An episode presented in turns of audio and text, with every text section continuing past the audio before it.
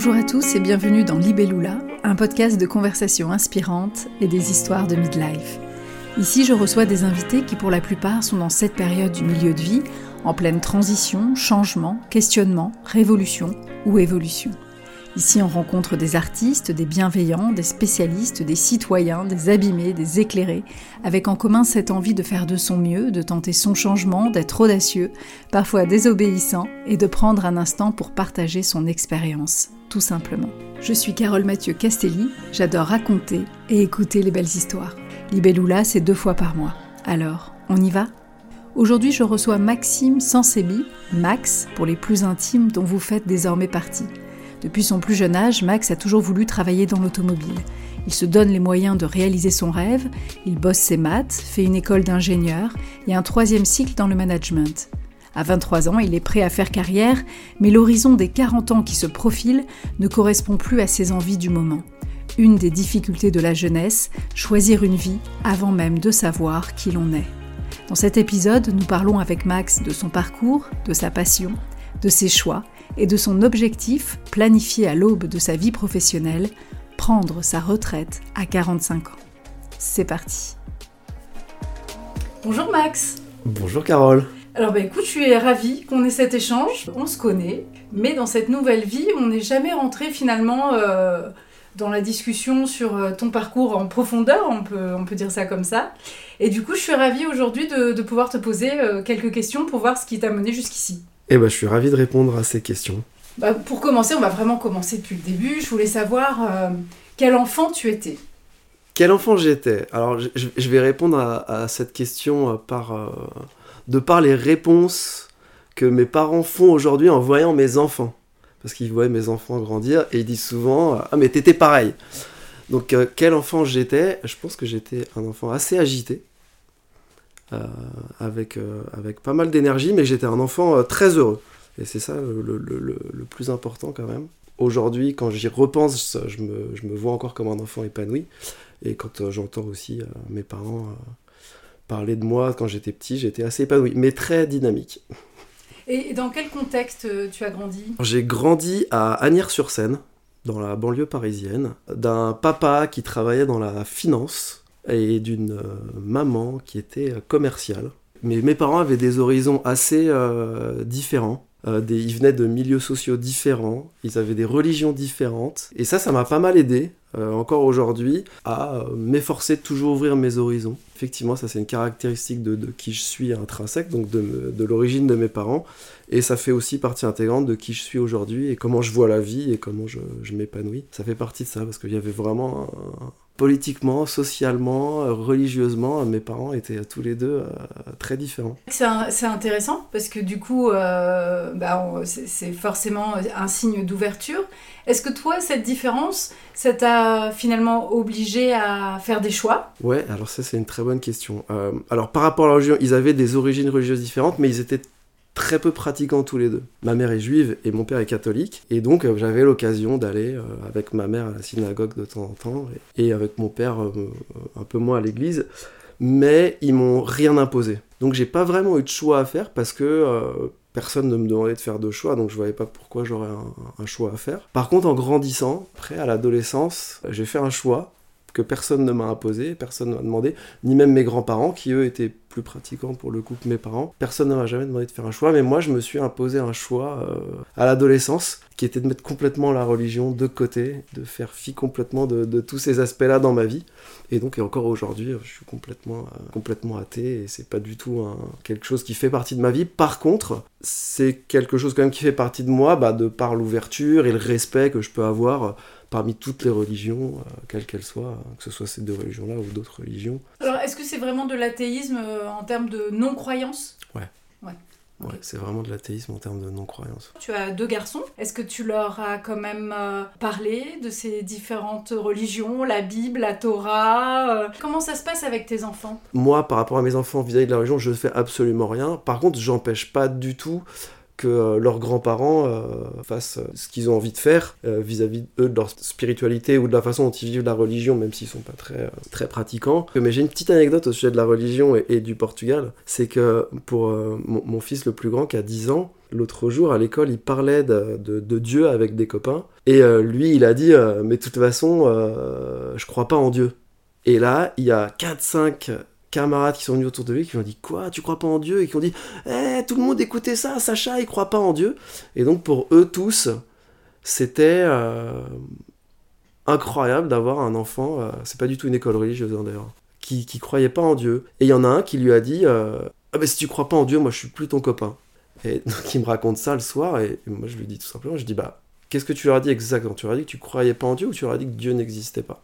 Il dit, ah non, non, je leur ai dit que je croyais pas en Dieu. Je dis, bon, bah déjà ça c'est important, tu, tu, tu, vas pas aller toi à l'encontre de leur croyance à eux. Par contre, faut que tu leur expliques euh, gentiment et sans en faire des montagnes que ce sont des croyances et que ça appartient à chacun, que toi tu tolères totalement le fait qu'ils y croient et que eux il faut qu'ils tolèrent le fait... Euh, que tu n'y crois pas. Et donc il en a reparlé après avec ses copains, avec notamment son copain qui lui a dit eh ben, je, je, je veux plus être copain avec toi si tu crois pas en Dieu. Et et puis tout s'est arrangé. Mais comme ça peut être, euh, ouais, c'est une question sociale aussi, quoi.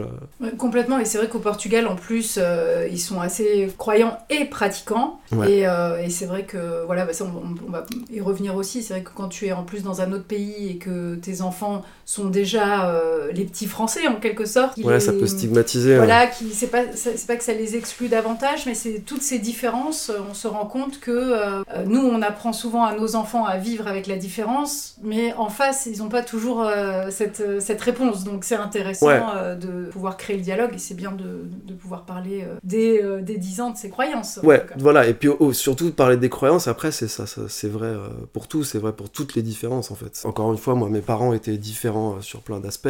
J'ai grandi donc à Agnières-sur-Seine, qui est une ville qui est qui est très mixé. Euh, j'ai fait aussi une grosse partie de ma scolarité à Barbès, donc un coin très mixé. Donc la différence euh, et accepter les différences, ça fait partie de, toute mon éducation. Et c'est un truc très très important à transmettre aux enfants. On parlait de, l'enfant que tu étais. Est-ce que tu avais déjà des... Euh, je parle professionnellement. Est-ce que tu avais déjà des, des rêves ou des ambitions? Ouais, j'avais un rêve très très fort, tout petit dès euh, mes, je sais pas, 3-4 ans peut-être, on pourrait dire ça. Parce que je sais que c'est un truc que disent souvent mes parents, qu'à 3-4 ans, euh, je m'amusais à dire toutes les marques de voitures que je voyais partout. Donc mon rêve c'était ça, c'était les voitures. Je voulais euh, faire des voitures. C'était mon rêve absolu. Et donc bah, à partir de ce moment-là, j'ai un peu tout fait pour y arriver. Et donc j'ai suivi, et bah, exactement, suis, je suis allé j'ai suivi le mode d'emploi. Donc euh, j'ai fait un bac scientifique, une école d'ingénieur qui offrait des débouchés dans l'automobile. J'ai commencé à travailler euh, chez PSA. Peugeot, Citroën. Et voilà, donc j'avais un rêve très fort, qui s'est après, enfin tout s'est un peu effondré euh, d'un seul coup, mais euh, oui, j'avais un rêve très fort. Et puis j'ai construit euh, le puzzle petit à petit, sans vraiment trop me poser de questions. Une fois que j'avais défini ce rêve, gamin, j'avais ce truc qui était très fort en moi, les voitures, je bricolais les mobilettes aussi quand j'étais ado. ça a toujours été une, passion très forte et qui a, qui a construit bah, une grosse partie de, de mon parcours même si après, on va en parler, je pense un peu le sujet. La table s'est renversée, l'iceberg a pivoté, ouais. C'est ça. Il y en a qui se, qui se regardent chaque matin devant la glace en, se disant je serai président. Toi, c'était je fabriquerai des voitures. Ouais, en gros, c'était vraiment le rêve d'enfant, ton moteur. Exactement. ouais, c'était carrément mon moteur.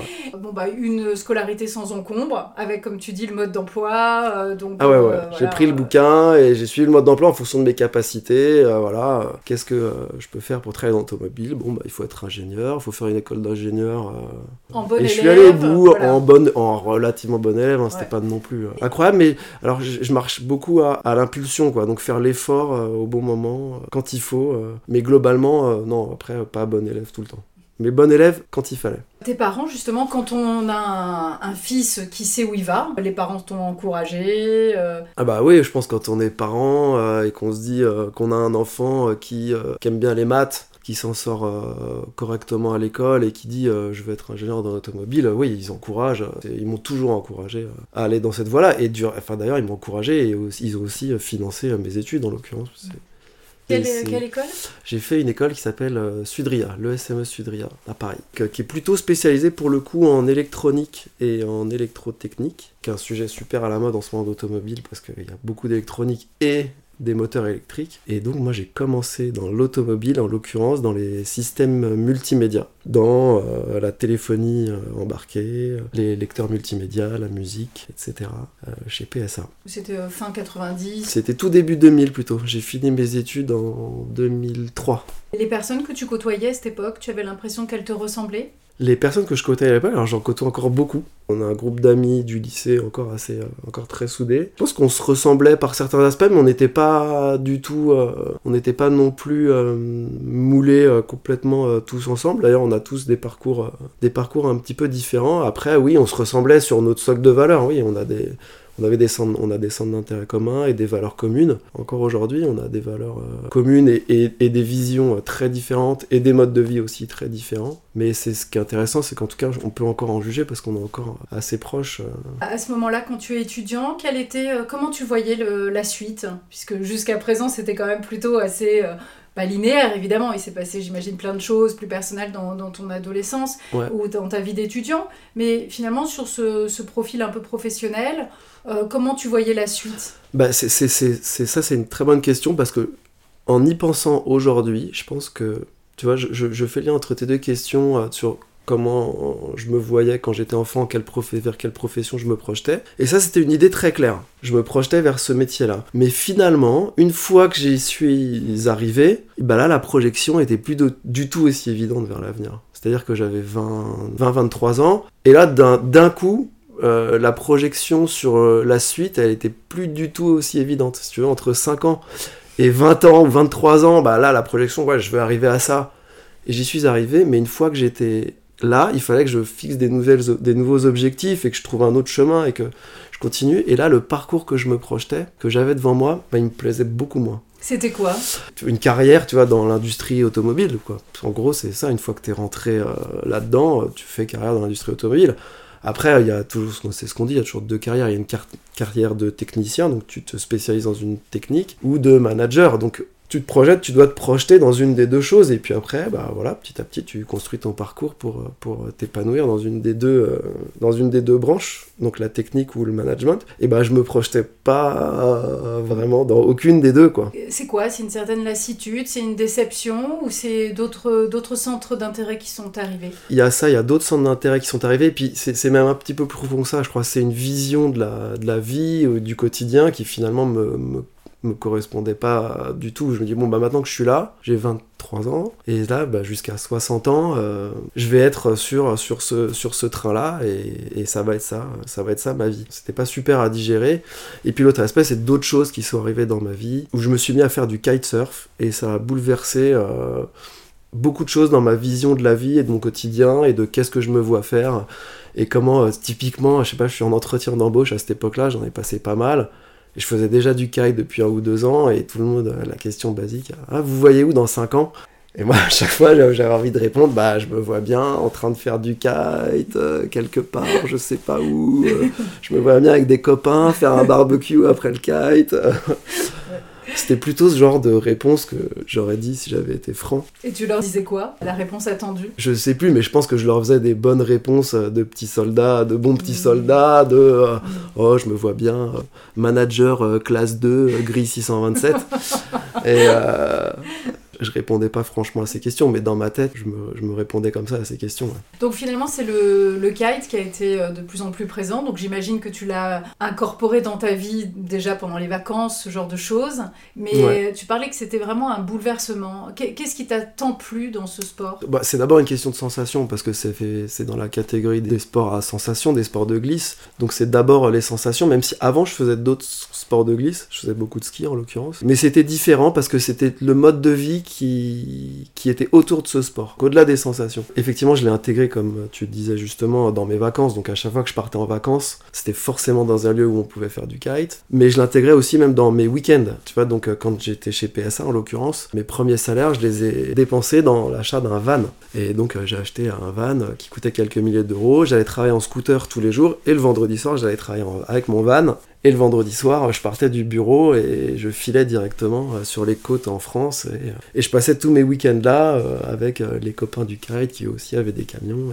Et, je faisais exactement ce que je m'imaginais répondre en entretien d'embauche. On faisait des barbecues après le, après la session de kite et donc et tous les je faisais ça quasiment euh, tous les week-ends et même mon stage de fin d'études d'école d'ingénieur mon premier stage de fin d'études d'école d'ingénieur normalement c'est un choix important qu'on fait parce que ça ouvre vers le premier boulot et mon critère numéro un dans le choix de mon stage de fin d'études c'était euh, que ce soit au bord de la mer et je venais juste de commencer le kite à ce moment-là. Et donc j'ai dit, je, le stage que je prendrais, euh, il sera forcément au bord de la mer. Et c'était où? Et c'était à Caen. Et le stage était super en l'occurrence d'ailleurs, le stage était, était bien. Et je pouvais faire du kite euh, quand je, je après le boulot quoi, c'était top. Alors et tu disais que tu t'étais donc acheté ce van, alors j'imagine que quand depuis l'âge de 4-5 ans on a l'amour de, des voitures, est-ce que t'as pas eu à un moment euh, d'autres envies? Ou est-ce que le, le van c'était aussi un choix que tu avais depuis longtemps? Le van il s'est imposé, euh, il s'est imposé à cause du kite. Aujourd'hui on en parle beaucoup, là il y a même le fameux hashtag van life, mais là c'était le van, c'était pas la van life c'était juste un outil euh, pour euh, autour du kite, le van. Et d'ailleurs, enfin, c'est venu beaucoup de ça. Hein.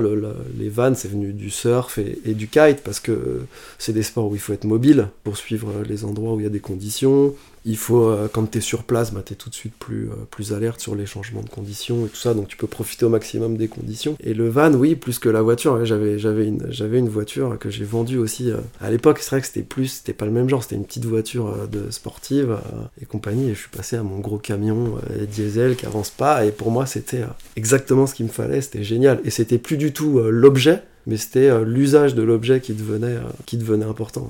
On a l'impression que finalement ce sport, c'est euh, en général on a, euh, on, a euh, ces changements de priorité, on va dire un, peu plus tard. On a vraiment l'impression que toi, c'est comme si voilà, tu avais eu une vision de la vie vraiment très très différente et très forte dès 23 ans. Exactement, ouais, dès 2002 puisque j'ai commencé en 2002, donc exactement à 23 ans. Ça m'a complètement changé ma vision euh, sur, sur beaucoup de choses, hein, sur, euh, mais même sur mon rapport aux, gens, sur euh, mes fréquentations. Je commençais à bosser chez PSA, je faisais beaucoup de kite tous les week-ends, etc.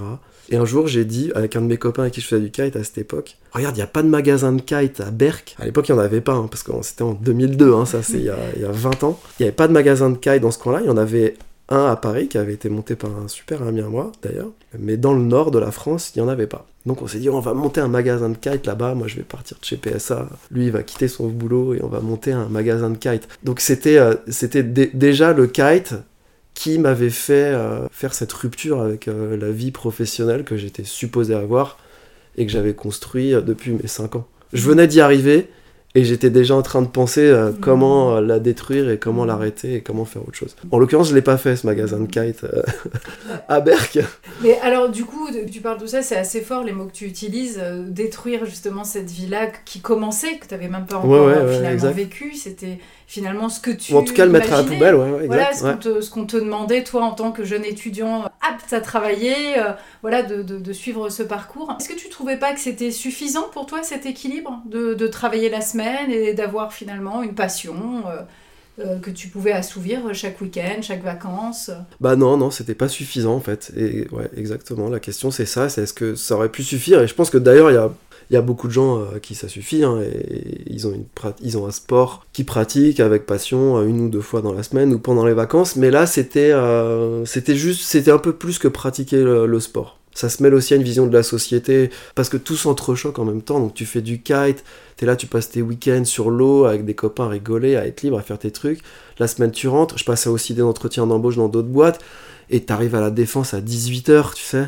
Tu sais, je sais pas si ça t'est déjà arrivé ça, mais euh, t'arrives à la défense à, 18h. Toi, tu y arrives pour aller euh, passer ton entretien d'embauche, et t'es à contresens du flot de gens qui, partent euh, du bureau et tu vois, là, typiquement, je te, dis, voilà, j'ai la scène dans la, dans la tête, exactement. Là, tu sors du RER e et t'as tout le monde sur le parvis qui va dans un sens. Et tu les vois, ils sont tous habillés pareil, ils ont tous leur petite sacoche, ils ont tous leur petit truc. Et toi, t'es là, et puis euh, la veille, t'es en train de faire du kite, euh, tout ça, ça s'entrechoque, et tu dis, bon, bah, à quoi bon euh, Qu'est-ce que je veux vraiment faire Qu'est-ce que je peux vraiment faire? Est-ce que c'est ça qu'il faut que je fasse? Est-ce que c'est autre chose? Donc c'est sûr que c'est un moment où, tout se questionne et c'est pas juste pour la pratique sportive. Et surtout que ces, ces pratiques qui sont proches de l'océan, il y a vraiment euh, cette humilité, euh, tu dépends des conditions euh, climatiques, tu dépends de, des, vagues. effectivement, tu parlais de, de ce van lifestyle, c'est exactement ça. Il y a, y a, cette sobriété heureuse, il y a des mm. valeurs extrêmement simples. Et, euh, et, ça replace aussi notre condition d'homme et de femme face à l'océan, face à l'immensité, face à la nature. C'est très fort en fait. C'est vrai que c'est difficile après de, de s'en extraire. Tu m'as dit que justement, à partir de, de, cette, de ce moment où tu avais cette passion, où tu as commencé à travailler, finalement, euh, tu as eu de nouveaux objectifs. Mm. C'était de euh, d'organiser ton savoir, tes connaissances, ton énergie, tes neurones, avec un nouvel objectif qui était de, ok, de euh, cocher les cases, de faire ce que la société quelque part attendait de toi, mais avec un nouveau rêve. Ouais, Exactement, donc je me suis dit, euh, le, le, mieux ce serait quand même de, de, de, travailler et de capitaliser sur ce que j'ai mis euh, bah, 20 ans à construire, en essayant quand même d'y prendre du plaisir, hein, mais d'avoir un objectif qui était très clair à partir du moment où j'ai commencé à travailler, qui était d'arrêter de travailler à 45 ans. Je me dis, ok, je vais travailler, je vais faire ce que ce qu'on attend de moi et je vais y prendre du plaisir au maximum, mais 45 ans, après, basta. Donc, ça c'est un plan, et tous les plans, bah, il faut euh, mettre en place euh, des choses pour, euh, pour arriver à ces objectifs. Je pense qu'aujourd'hui, ça, n'arrivera pas, mais j'imagine que si, certains de mes employeurs de l'époque savaient que j'avais comme objectif d'arrêter à, 45 ans, ça les ferait bien rigoler. Toujours est-il que voilà, c'est ce que j'ai fait. Il y avait plusieurs façons d'y arriver. Et une des façons d'y arriver qui, me plaisait bien, c'était l'entrepreneuriat. Donc monter une boîte, qui marcherait et puis la revendre et euh, utiliser cet argent pour euh, moins travailler ou réorganiser ma vie différemment. Mais bon, entrepreneur, ça s'improvise pas. Donc j'ai commencé par euh, faire un troisième cycle. J'ai fait un DESS qui ouvre sur les, sur les matières de, du management, donc, et sur la compta, les ressources humaines, sur tout ça, qui est un parcours assez classique après une école d'ingénieur. Un diplôme comme celui-là, bah, pour m'ouvrir un peu sur ces, sur ces sujets-là et dans l'optique un jour de monter une boîte, de m'épanouir là-dedans le temps qu'il faudra et, ensuite passer à autre chose. Donc le plan après a été un tout petit peu euh, différent, mais voilà, au moins il y avait un plan établi, et je pense que c'est ça qui est important, c'est, toujours avoir un plan en face de soi, et se donner les moyens d'arriver à ce plan. Et ton podcast est sur le midlife, mais là, en, parlant, je suis en train de me rendre compte que moi, c'est pas midlife, c'est, un peu plus tôt, c'est plutôt... Euh, quarter life où je me suis dit euh, faut réorganiser les choses parce que ça va pas sur la durée ça va pas marcher et donc le plan c'était celui-là. Donc déjà faire un troisième cycle pour euh, s'ouvrir sur un petit peu plus de discipline dans le but euh, d'être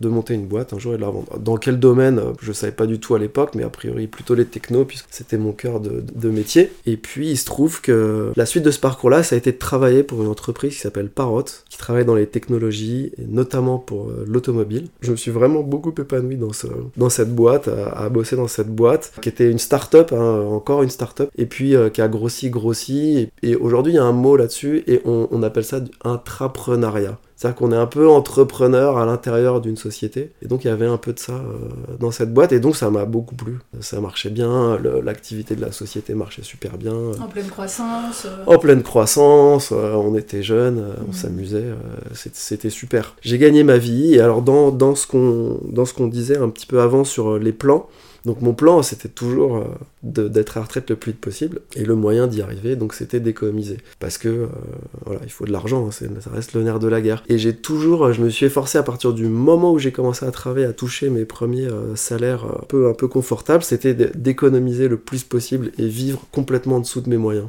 pour pouvoir investir et pour pouvoir euh, financer aussi euh, la création d'une boîte un jour, le jour où j'aurai euh, une super idée.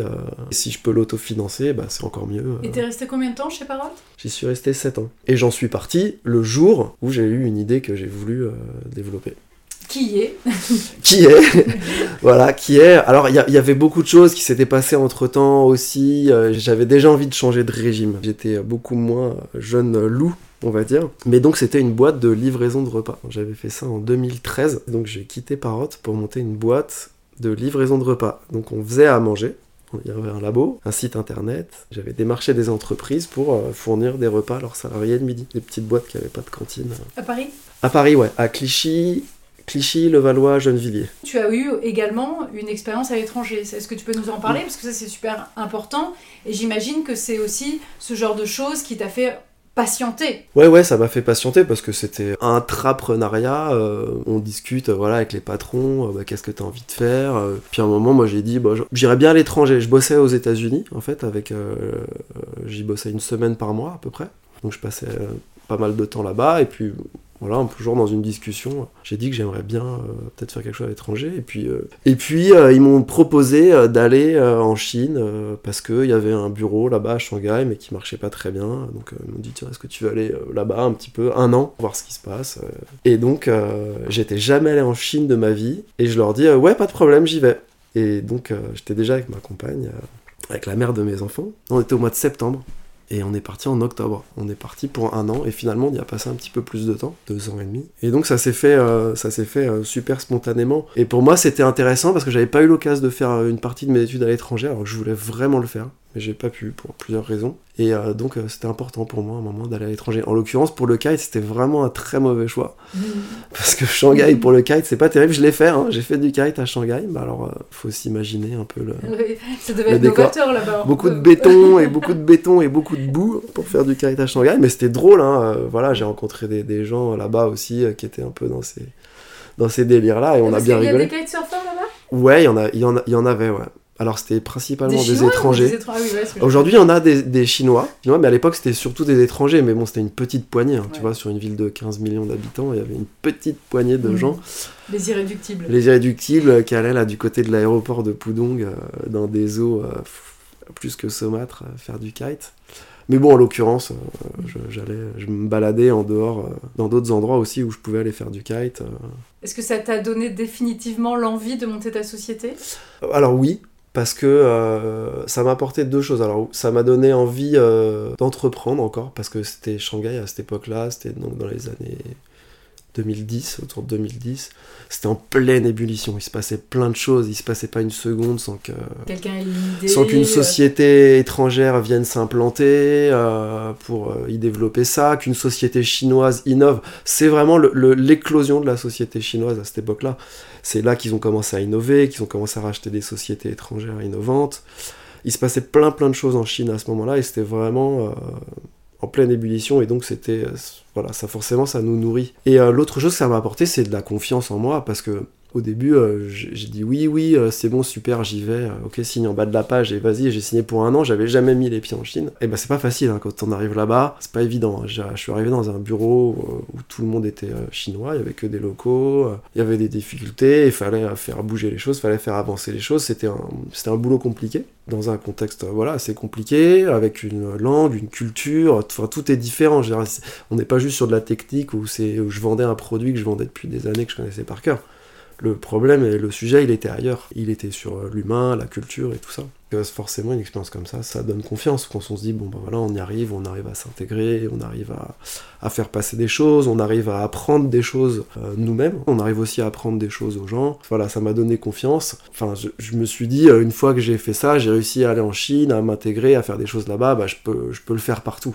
Hmm. Ça m'ouvre, ça ouvre des perspectives. Alors, il y a beaucoup d'expatriés euh, qui, euh, qui, souvent, quand ils reviennent en Europe, n'ont pas forcément envie de, de retourner en France. Est-ce que toi, c'est à ce moment-là que tu t'es dit, je vais peut-être euh, peut aller ailleurs Ou est-ce que tu es repassé longtemps par la France Ou tu t'es dit déjà, je vais repartir? Exactement. non, c'est toujours difficile de se dire qu'on va retourner en France. Et donc, quand on a décidé de, de quitter la Chine, c'est parce qu'on allait avoir un enfant.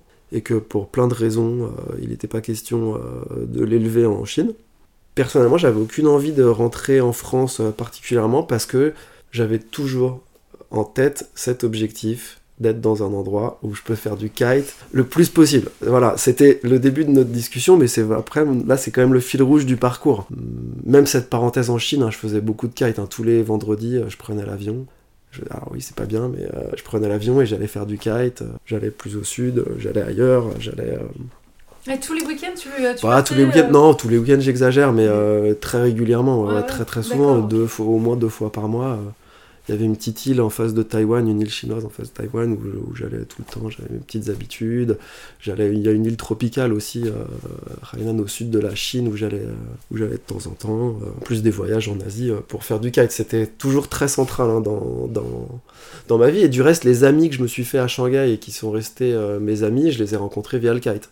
D'accord. À l'époque, il y avait des forums, il y avait pas de, c'était pas comme aujourd'hui, il y avait des, forums sur internet et on se rencontrait comme ça. Et mon, noyau d'amis à Shanghai, je me le suis fait via le kite. Quand on a dit bon bah on rentre, euh, on quitte la Chine, on retourne en France, j'avais pas du tout envie, donc j'avais fait plusieurs propositions. euh, Enfin, on en discutait euh, avec ma compagne pour savoir où est-ce qu'on pourrait aller. Et donc c'était que des coins près de la mer où il y avait du vent, on pouvait faire du kite, mais où il se passait d'autres choses. Qu'il y en a qui étaient loin? J'avais fait le, un petit, un petit, un petit tableau avec des notes sur chaque critère, donc proximité avec la famille, euh, météo à l'année, euh, coût de la vie, euh, possibilité de développer une activité. Voilà, j'avais fait mon petit tableau avec tous mes critères. Ah, Je précise juste hein, quelque chose, c'est que ta, ta compagne, Marie, n'est pas une kitesurfeuse. Non, pas du tout. Voilà, c'est important de le dire parce que je trouve que comme finalement votre vie, ce kite a été quand même très présent et l'est toujours dans votre vie.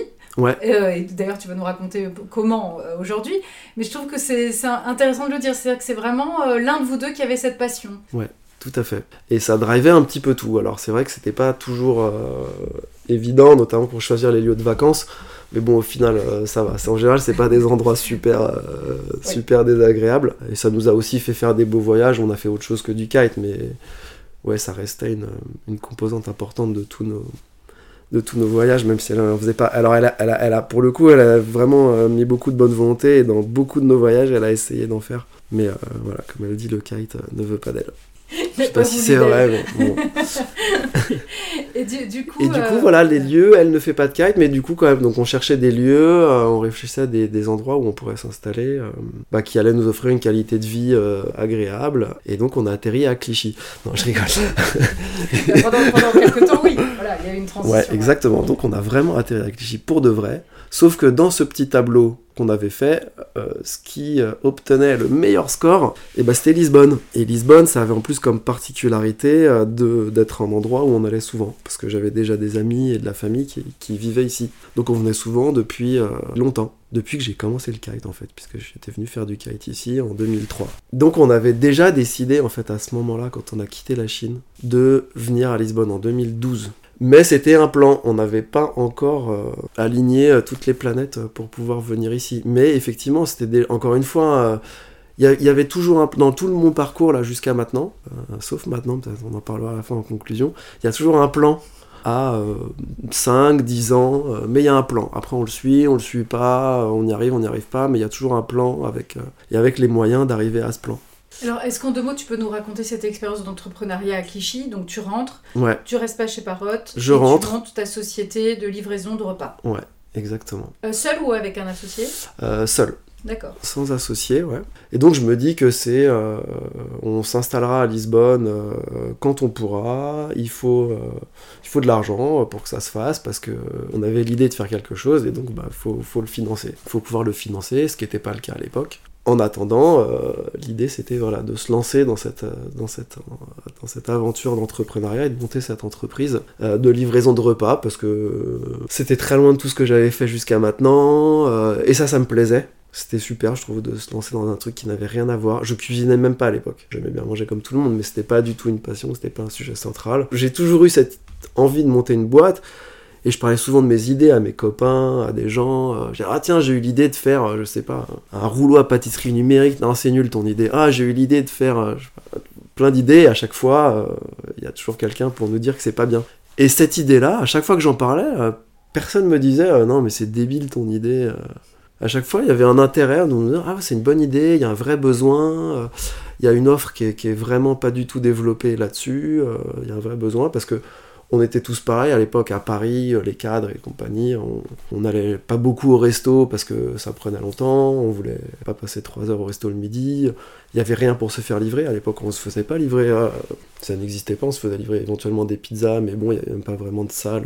Oui, Dédié c'est- dans les entreprises pour euh, manger, on Depuis 2015, qu'il y avait eu tout, c'est vraiment euh, Exactement, cette ouais. transformation avec euh, les Glovo, les delivery, tout- toutes ces choses-là. ouais, exactement, ça s'est développé autour de ces années-là, et donc, euh, bah, ça s'est développé parce qu'il y avait un besoin et pas d'offre, et donc euh, je m'étais lancé là-dedans. Et je voulais euh, alors tout faire localement, tout fabriquer avec que du produit frais, tout livrer en triporteur, en vélo électrique, dans la zone euh, autour de chez nous, autour de notre labo. J'ai démarré ça. Et dans ma tête, ça s'appelait Rouge, R-O-O-J. Et c'était chouette, et c'était super, mais je dois avouer que j'étais déjà un peu parti, moi. J'ai Mhm. monté cette boîte et j'ai mis plein d'énergie, et, et c'était super, et c'était chouette. Mais euh, j'avais pas, euh, j'ai pas eu la niaque qu'il fallait. Faut 15 faire ça. jour, euh, Ouais, 7 jours faut faire ça à 7, 15 heures par jour. les week-ends euh, de kitesurf. euh, Ouais, la réalité là c'était ça en plus avec une grosse logistique euh, le matin parce qu'il faut produire les repas, plus après travailler l'après-midi sur euh, tout- tous les autres sujets. Euh, Vous étiez une équipe de combien? On était 5,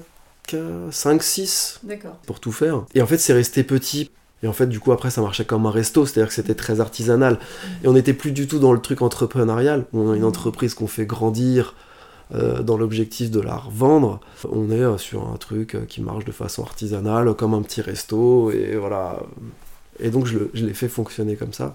Quand je dis que j'ai switché, c'est-à-dire qu'on, comme tu l'as dit, vers 2015, ça a explosé ce secteur-là. Donc euh, comme c'est un secteur qui a explosé, c'est un secteur auquel tous les, tous les investisseurs et les fonds se sont intéressés, ils recherchaient des, des entreprises dans lesquelles investir. Et au moment où moi j'avais l'opportunité de... Parce que j'étais un des premiers à faire ça, et donc j'avais une expérience intéressante, et que oui, avec des fonds, des investisseurs une levée de fonds, on aurait pu développer les choses beaucoup plus fort, beaucoup plus vite, et moi j'ai pas du tout voulu rentrer là-dedans. Hmm. Parce que, exactement comme tu l'as dit, ça veut dire rentrer dans euh, des horaires insensés, dans rendre des comptes. euh. C'est ça, il faut accepter la croissance derrière.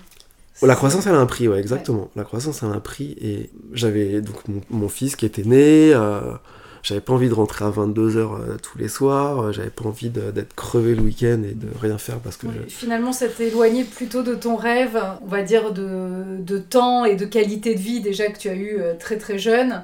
Ça, t'en éloignait plutôt que t'en rapprochait, quoi. Exactement. Bah ouais, c'est ça, tout simplement. Effectivement. Ça, il y, a- il y a eu la bascule de. euh, en fait, pour arriver à mon objectif, il fallait que je fasse. en- Même si c'était sur une durée très courte, il fallait que je fasse beaucoup de sacrifices. Et dans ma tête, j'étais, j'avais, j'avais plus envie de les faire déjà. ouais. Et, et du coup, je les ai pas fait. Et du coup, quelle est ta vie aujourd'hui? Et du coup, je les ai pas que- fait.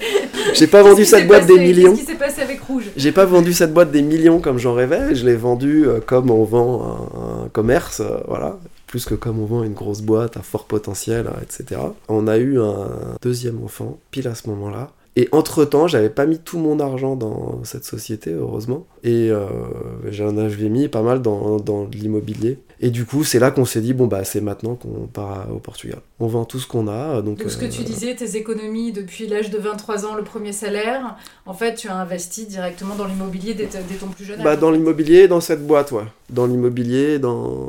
et dans cette société, tout était parti euh, dans ces... sur ces deux fronts. Donc avec euh, quelques années de retard, quoi, avec 5-6 ans de décalage par rapport à, à l'objectif, euh, par rapport au moment où on avait décidé de venir s'installer ici. Quoi. C'est un peu de retard par rapport au moment où tu t'installes à Lisbonne, Ouais. mais avec de l'avance par rapport à ta retraite des 45 ans. Ouais, exact. Sauf que je suis pas. Ouais, non, non, exact. Non, non, c'est c'est positif quand même. Ouais, ouais. Ouais, à même pas 40 ans, je suis, je suis venu ici, mais bon, pas complètement à la retraite non plus. Voilà, c'est ça. Alors, Ouais. on, va, on va parler un peu comment tu as aménagé euh, bah, ce, ce- ce rêve et cette nouvelle vie. Juste, je voulais rebondir sur un truc parce que euh, tu parlais de, de l'investissement et de l'immobilier. C'est vrai que c'est hyper important en fait. C'est-à-dire, moi, j'ai pas eu des parents euh, propriétaires. Donc j'ai jamais eu cette culture. La plupart de mes amis, euh, on va dire, ont eu cette opportunité très jeunes, même parfois de, de payer un loyer à leurs parents, enfin ce genre Mhm. de choses. C'est vrai que c'est- super important de pouvoir le faire jeune. On peut passer d'un studio à un deux pièces, à un trois pièces, ou pouvoir investir dans quelque chose euh, qui va nous Mhm. apporter tout de suite une rentabilité. Mine de rien, même si on n'a pas l'idée de génie avec la société qu'on va revendre euh, à un gros groupe Ouais. euh, et être millionnaire, ça c'est vraiment quelque chose de plus accessible. Ouais, Euh, surtout quand on commence même par euh, vraiment un petit studio, euh, les, les gens par exemple qui y a ici à Lisbonne, on se rend compte qu'il y en a pas mal qui ont réussi à faire ce changement de cap en revendant une maison ou deux. euh, Ouais. Et je trouve que c'est une clé en fait dans, dans tous ces parcours euh, qui revient souvent. Et effectivement, ça rejoint. euh, ça, c'était un truc au, au début, quand j'ai commencé à bosser. C'était de dire oui, il va falloir que j'ai de l'argent à un moment. Euh, après, ce qui est super important, donc je rejoins complètement tout ce que tu viens de dire. Et, l'idée, encore une fois, moi j'avais deux idées c'était soit de vendre cette boîte, euh, que je pourrais monter une boîte et la revendre des millions. Mais en fait, à quoi bon aujourd'hui? J'ai même envie de te dire que tu me donnerais des millions, euh, je saurais pas quoi en faire. Enfin, je suis complètement dans autre chose.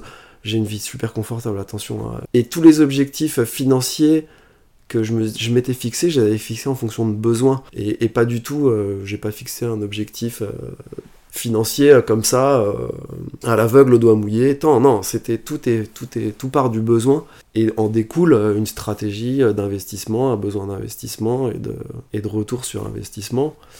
Et, et c'est pas le contraire, on, on, va pas lancer voilà, une, une série d'investissements, une série d'actions pour gagner de l'argent sans, sans un objectif concret derrière. Parce que d'ailleurs, enfin, il y a des gens qui, qui se perdent hein, là-dedans. hein. Finalement, rater leurs objectifs de vie, entre guillemets, bien qu'ils aient gagné euh, énormément d'argent. Et quelle est ta vie depuis tes, tes 40 ans? Aujourd'hui, j'ai une guest house à- au Portugal que j'ai montée autour du kite. Ça reste le fil rouge de, de ma vie. euh. C'était voilà, c'était ça l'objectif quand on s'est dit si on va au Portugal un jour, euh, ce serait sympa de monter une guest house. Pourquoi? Parce que dans tous les voyages qu'on faisait au- autour du kite, à chaque fois je rencontrais des, des, des gens qui avaient des guest houses un peu partout dans le monde, hein, j'en ai rencontré partout dans le monde. Et je trouvais que c'était un mode de vie euh, super équilibré, parce qu'on a une activité professionnelle. On travaille euh, sur, euh, sur son capital, donc voilà, c'est sain, on, a du capital qu'on fait travailler, mais on travaille aussi humainement dedans et en termes de temps. Donc il y a une économie assez logique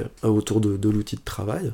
Et puis en termes de gestion de son temps, c'est un métier qui est assez agréable, contrairement à la restauration, euh, dans laquelle j'ai œuvré euh, quelques années, où on est euh, vraiment esclave du chronomètre. Euh, dans le cadre d'une guest house, on l'est, mais beaucoup moins, pas du tout dans les mêmes proportions. Donc ça, ça me plaisait bien euh, en termes d'organisation de temps. Et puis été inspiré aussi par des copains. ah, je peux raconter son histoire rapidement parce qu'elle m'inspire beaucoup. C'est quand j'ai commencé le kite, j'avais notamment un copain à Paris qui était ingénieur comme moi dans un autre domaine, mais on partait faire du kite ensemble le week-end. Et un jour, il est parti en vacances au Brésil et il est revenu de ses vacances et il m'a dit euh, je, donne ma dème et je pars là-bas et je vais monter une guest house au, Brésil. À une époque où, où c'était pas du tout ce que c'est aujourd'hui le kite au Brésil. Aujourd'hui, le kite au Brésil, euh, voilà, c'est comme le ski dans les Alpes en France. C'est, normal et ça vit que pour et par ça. Euh, mais à l'époque, c'était pas du tout le cas. Et, voilà, et petit à petit, il s'est construit son mode de vie avec sa, sa guest house et son club de kite. Mais j'avais trouvé ça super inspirant. Et voilà, donc voilà ce que je fais aujourd'hui. Je, je gère, euh, je gère cette guest house à, à Caparica. Alors finalement, donc aujourd'hui, est-ce que tu as ce sentiment d'avoir euh, d'avoir atteint euh, ton objectif ou ton rêve? Alors j'ai toujours été heureux, j'ai jamais eu de moment où j'étais malheureux, où je regrettais mes choix. Aujourd'hui je suis vraiment super heureux avec euh, ces choix-là, mais c'est un, bonheur qui est différent, c'est un bonheur qui est beaucoup plus établi, qui est beaucoup plus stable. D'ailleurs, euh, je me suis fait la réflexion là en parlant euh, avec toi, euh, j'avais toujours des plans euh, à 5 ans, 10 ans, et là j'en ai pas vraiment. J'en ai C'est pas peut-être- c'est vraiment. peut-être une réponse Ouais, c'est peut-être une réponse, ouais. C'est que bah, tout va bien. euh, si j'ai des plans d'aménagement, de développement, mais c'est pas des plans de changement. euh, Hmm. j'ai pas de plan de changement dans mon équilibre de vie. euh, J'arrive à, à utiliser mon temps comme je l'entends pour euh, m'occuper de guest house, m'occuper de mes enfants, faire du kite. euh. Bien, Il y a une forme d'équilibre euh, heureux. Comment on sort d'un chemin tout tracé? Il faut euh, sans cesse se poser la question de est-ce que je suis vraiment en train de choisir? Parfois on a l'impression de choisir, mais en fait on choisit pas. La question du choix, voilà, elle est essentielle. C'est est-ce que euh, je choisis? Est-ce que je suis libre de mes décisions? Pour arriver à une forme d'équilibre, il faut avoir fait des vrais choix. C'est très dur de se retrouver dans un, équilibre où on est bien et on est heureux en n'ayant pas vraiment fait de choix euh, forts qui n'ont pas posé de, de base solide. Donc la, petite question euh, que je, que je garderai en tête tout le temps, c'est est-ce que la situation dans laquelle je suis, je l'ai vraiment choisie? Est-ce que j'en suis vraiment convaincu? Il faut bien, euh, bien se poser cette question.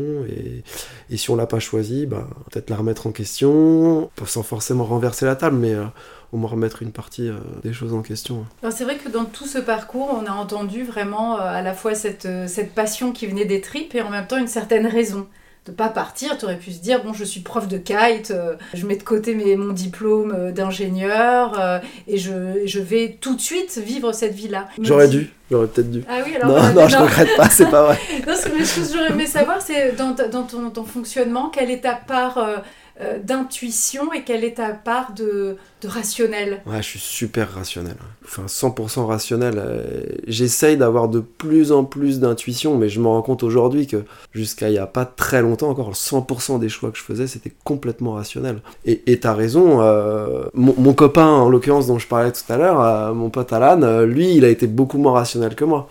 Il s'est dit tout de suite, ça faisait un an qu'il bossait, qu'il venait d'être diplômé, tout de suite, lui, s'est dit, j'arrête tout et je pars là-bas avec euh, quelques milliers d'euros ou un, peu plus peut-être en, poche et, je pars faire ça. C'était beaucoup moins rationnel et ça a très très bien marché. Mais effectivement, après, il n'y a pas de recette, ça. C'est vraiment. euh, moi, je suis super content de mon parcours et de là où je suis aujourd'hui. Lui aussi, avec des, avec des vraiment des fondations assez similaires. T'as raison, ce qui, nous- ce qui nous différencie fondamentalement, c'est ça. C'est cette part d'instinct et de rationnel, ouais. Après, ça dépend aussi de son caractère. C'est-à-dire, t'as des gens qui peuvent pas avancer sans filet de sécurité. Toi, t'avais vraiment Ouais, ton, rêve, mais t'avais besoin de ça de, de- de construire, et c'est ce qui t'a permis aussi d'arriver à ton j'avais quoi, hein. déjà, euh, j'avais déjà, euh, j'avais déjà des engagements familiaux. euh. D'une manière générale, je suis, je suis assez rationnel. De moins en moins, mais bon. Alors, tu, es resté en contact avec euh, les personnes que tu as croisées dans ta vie d'ingénieur. Quel a été leur regard et euh, est-ce que c'est quelque chose qui t'a importé? Leur regard, c'est souvent le, même. Euh, On me dit que j'ai de la chance et du courage. C'est- quelque chose qui, revient de temps en temps dans, mes discussions et dans le regard. Donc notamment des gens qui ont le même parcours que moi et qui ont suivi ce parcours-là euh, plus loin dans, l'entreprise, dans le salariat. Et souvent c'est ça qui revient. Mais le, le fond, c'est que en fait c'est pas tellement courageux, c'est juste que c'est planifié. Et là où je suis aujourd'hui, c'est euh, pas exactement ça a pas été dessiné comme ça. Mais ça a été planifié quand même depuis euh, mes euh, 20 depuis ma vingtaine quoi. Ça s'est pas passé exactement comme je le pensais mais c'est quand même le résultat de, ce plan. Voilà il y avait une intention c'est pas d'un coup euh, j'ai pas pas tout changé euh, d'un coup en me disant hop c'est bon euh, je pars. C'était ça faisait partie d'un plan à long terme Pour toi, ça représente quoi le midlife? Dans mon cas, euh, ça représente, euh, ça représente un équilibre. Cette conclusion, je la fais là avec le fil de notre discussion, c'est que ça représente une forme d'équilibre et que j'ai pas euh, de choses à remettre en question. Aujourd'hui, tu vois, je suis dans un midlife assez épanoui qui est finalement le résultat d'avant. Je me rends compte que je me suis mis dans une situation où j'ai euh, construit mon midlife et d'ailleurs c'est marrant parce que je reviens sur cette petite phrase, cette petite ritournelle que je sortais tout le temps un peu crânement de je serai à la retraite euh, à 45 ans. Mais voilà, 45 ans c'est le midlife donc c'est marrant à 20 ans, je me projetais déjà dans dans une forme de dans, dans un midlife. euh. Je suis pas à la retraite mais je suis, je, gère mon temps comme je le veux et en fait, je pense que c'est ça que j'entendais en parlant de retraite. Donc voilà, je, je suis dans un midlife assez épanoui où tu vois, vraiment pour la première fois de ma vie, j'ai pas de plan à, à 5 ans, euh, 10 ans. Alors les choses évolueront probablement, mais en tout cas, je... C'est finalement, moi, pour moi, ce que tu dis, c'est vraiment une réponse, puisque euh, c'est pas une retraite, en effet. euh, C'est juste que tu es sorti quelque part euh, du système qu'on t'imposait. Et aujourd'hui, tu kites tous les jours. Tu as cette guest house où- qui est un peu spécialisée justement pour les kitesurfers et les surfeurs, où tu partages mais quotidiennement ta passion avec d'autres et tu accueilles des gens qui viennent Ouais. de partout du, de, dans Ouais, le monde, hein, en d'échanges, quelque ouais. sorte. tu as deux enfants euh, qui sont encore petits, puisqu'ils ont 11 et Ils ont 5 et 10. 5 Ouais. et 10 ans. Mm. Euh, donc tu as un papa ultra présent et régulièrement, euh, bah voilà, tu, quasiment tous les jours, euh, tu, vas, tu, tu vas surfer ou kitesurfer. C'est pour ça aussi que qu'il n'y a pas de projection, c'est que finalement maintenant il, faut entretenir tout ça, il faut que ça dure quoi. Ouais, ouais, il faut l'entretenir. Bah non, non, ça, ça, ça s'entretient parce que c'est quand même un peu de boulot hein, d'a- d'arriver là. Quand on est né à Paris, euh, de, qu'on est dans une famille euh, et un contexte hyper parisien, euh, 100% parisien, à se dire qu'on finira euh, par aller dans l'eau euh, tous les jours, ouais, c'est pas, c'est, pas une évidence, donc euh, faut, faut, l'en- faut l'entretenir. Ouais. Donc toi j'imagine que tous ces termes, alors maintenant qu'on entend beaucoup, mais euh, de sobriété heureuse, de décroissance, c'est des choses qui t'ont parlé finalement assez tôt. Et c'est dans quelque chose dans lequel tu te, tu te reconnais, j'imagine? Ouais, je m'y reconnais complètement et, et c'est marrant. Enfin, encore une fois, la bascule, pour moi, elle s'est pas du tout effectuée dans le midlife, mais elle s'est effectuée plutôt autour de la, de la vingtaine, où euh, toutes ces choses qui brillent et dont j'avais envie, euh, bah voilà, avec le kite, j'ai appris à, complètement changer euh, mon regard là-dessus et avoir un regard euh, beaucoup plus basé sur, sur des besoins simples, ou en tout cas des besoins orientés sur autre chose que du matériel, et, et puis adapter tout le reste en fonction de ça. C'est-à-dire que c'est ça qui drive tes besoins primaires Donc en l'occurrence, pour être très humble, moi c'était aller faire du kite euh, qui prime sur tout le reste. Quoi. Ce qui me rend heureux, c'est d'avoir créé un environnement euh, avec euh, mon boulot, ma famille, mes voisins, mes amis. J'ai pas de stress particulier et j'ai le cœur et le cerveau léger tous les jours. Merci Max, c'était Bah, cool d'échanger avec toi. Un plaisir. Super, Bah, merci beaucoup. Salut Salut. Voilà une nouvelle rencontre inspirante.